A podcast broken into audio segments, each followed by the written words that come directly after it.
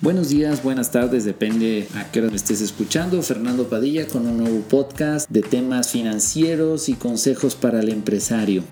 El día de hoy quiero platicarles sobre qué es lo que debo de voltear a ver cuando estoy solicitando un crédito. Lo que hacemos todos cuando estamos solicitando un crédito normalmente, incidente que hagamos investigación o no investigación previa, realmente lo primero que volteamos a ver es la tasa de interés, que es el costo del dinero, lo que me va a costar el dinero que me preste. Y hay que ser muy cautos con eso, porque la información, la primera fuente de información cuando uno está contactando con cualquier tipo de institución financiera es la publicidad. La publicidad informa de cierta manera, muchas veces no muy claro, indistintamente que en México se han puesto muchas reglas a las instituciones financieras, tanto bancos como sofomes, para informar de cierta manera uniforme los costos y las tasas para que sea lo más transparente posible, la realidad es que para el que no es muy sofisticado en sus conocimientos financieros, pues es muy fácil confundirte, es muy fácil no entenderlo y es muy fácil también que te engañen o te manipulen a través de publicidad. Entonces tienes que tener cuidado primero en leer la publicidad.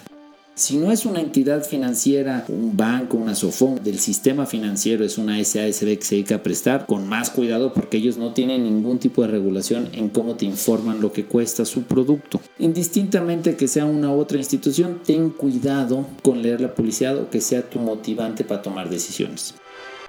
La tasa efectivamente es algo importante porque significa el costo del dinero, lo que te va a costar el crédito. Sí es importante, pero no es lo más importante en un proceso de solicitud de crédito. Lo la primera regla es siempre que vayas a solicitar un financiamiento, busca tres entidades financieras diferentes. Si se puede en diferente tipo de institución, mejor, un banco grandote, un banco chiquito, un intermediario financiero no bancario, una fintech, un crowdfunding, tres opciones diferentes para que puedas comparar una con otra. En todas las solicitudes y en todos tus procesos busca solicitar exactamente lo mismo para que lo puedas comparar lo más importante cuando solicito un crédito que tengo que ver antes de empezar, obviamente sí, volteo a ver las tasas, los rangos de tasa, no te vayas con la de la publicidad, pregunta al ejecutivo, entendiendo que no te van a poder dar una tasa fija porque hasta que no evalúen tu solicitud de crédito no te pueden decir la tasa, pero sí te pueden decir más o menos los rangos sobre los cuales vas a poder estar contratando el crédito en caso de salir. Es importante entender, la tasa siempre va relacionada al tiempo, casi siempre es anual, pero también hay prácticas de algunas instituciones financieras que te dan la tasa diaria o te dan la tasa mensual o te dan la tasa en diferentes términos de tiempo. Busca que siempre sea el mismo término que estás hablando y el término correcto es anual. Otra cosa importante es la base de cálculo de la tasa que te están diciendo. Todos creeríamos que las tasas siempre se calculan igual, pero no, en el mercado hay tasas en las mismas instituciones financieras bancarias. Tienes tasas promedio, tasas sobre saldos insolutos, tasas comerciales o globales o interés flat. Para poder comparar peras con peras, pues busca entender cuál es la base de cálculo. Indistintamente que no lo entiendas, pero busca que todos te digan si es saldos insolutos, es tasas sobre saldos insolutos y que todos te estén ofreciendo tasas sobre saldos insolutos. Porque si comparas tasas sobre saldos insolutos contra interés flat o contra saldos promedios, el cálculo es totalmente diferente y el número te puede engañar o te puede confundir. Dos, ¿cuáles son los requisitos para calificar a esas líneas de crédito? Hay que ver qué necesito cumplir, uno, y qué documentos necesitas que yo integre en el expediente. Y ahí en revisar cuáles son los requisitos que requiere y los documentos, también puedes solito eliminar alguna institución en la que o no calificas o no tienes ciertos documentos que requieren como básicos. Tres, Obviamente también tienes que ver los montos sobre los cuales autoriza la institución porque las diferentes instituciones tienen los diferentes productos de diferentes montos y diferentes plazos. Tienes que ver que el monto y el plazo que estás buscando coincida con las opciones que tiene la entidad financiera. Si tú estás buscando un millón y la entidad financiera presta hasta 500, pues no te va a servir. Te van a ofrecer una línea de 500, no te van a ofrecer nunca la línea de un millón. Tienes que voltear a ver esa variable.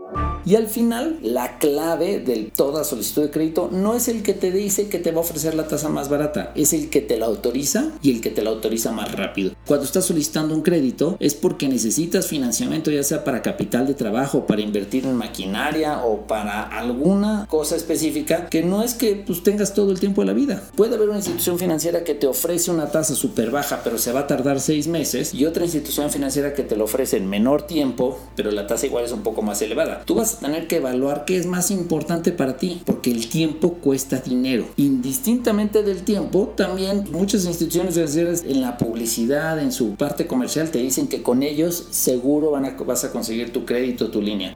Pero la realidad es que los porcentajes de autorización en México, para empresas al menos, es baja. Mucho más baja en sectores bancarios. Puedes hacer todo el proceso, vender tu empresa, entregar todos los papeles, cumplir todos los requisitos y al final, después de muchos meses, idas y venidas, puede ser que no te autoricen el crédito. Otras instituciones, pues igual es más fácil, igual un poco más caro, pero sí te autorizan el crédito. Entonces, lo más importante es quién te autoriza el crédito. La tasa que sea, obviamente tienes que ver que sea rentable para ti contratar una tasa, la tasa que te ofrecen, porque si no tienes el dinero para pagarlo, pues no sirve tampoco.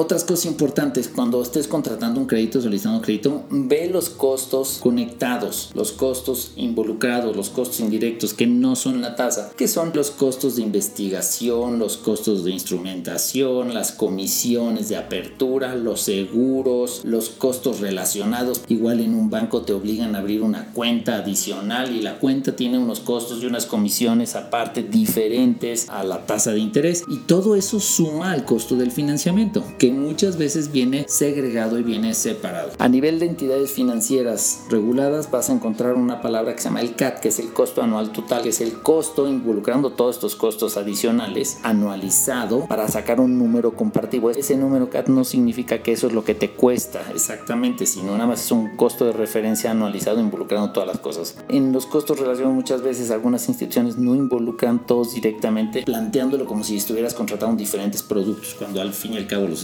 amarrando. Ten cuidado, es muy fácil.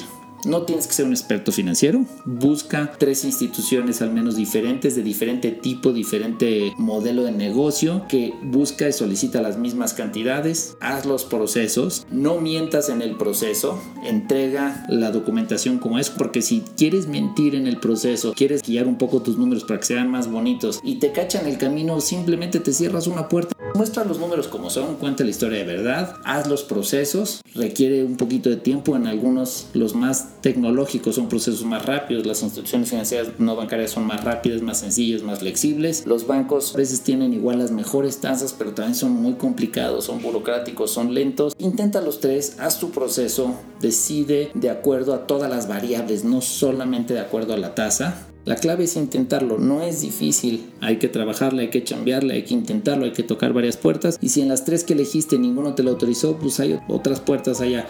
Hoy en día hay un número grande de instituciones financieras diferentes en todas las partes del mundo, no solamente en México. Están creciendo. Hay una ola de nuevos jugadores de empresas de crowdfunding, fondeo colectivo, peer-to-peer, fintech, instituciones del sistema financiero no bancario que están disrumpiendo, haciendo monedas diferentes, adicionales a los bancos tradicionales toca todas las puertas que sean necesarias, el financiamiento está ahí y si vas a solicitar un crédito siempre utilízalo inteligentemente. Si vas a reestructurar deuda, que tu deuda sea más barata que la que vas a reestructurar, pon en orden tus finanzas, factorea tus facturas, hazlas líquidas más rápida. Nunca solicites un crédito y lo uses para otra cosa de lo que estás diciendo a la institución. Siempre intenta dirigir el crédito para temas productivos o bienes duraderos.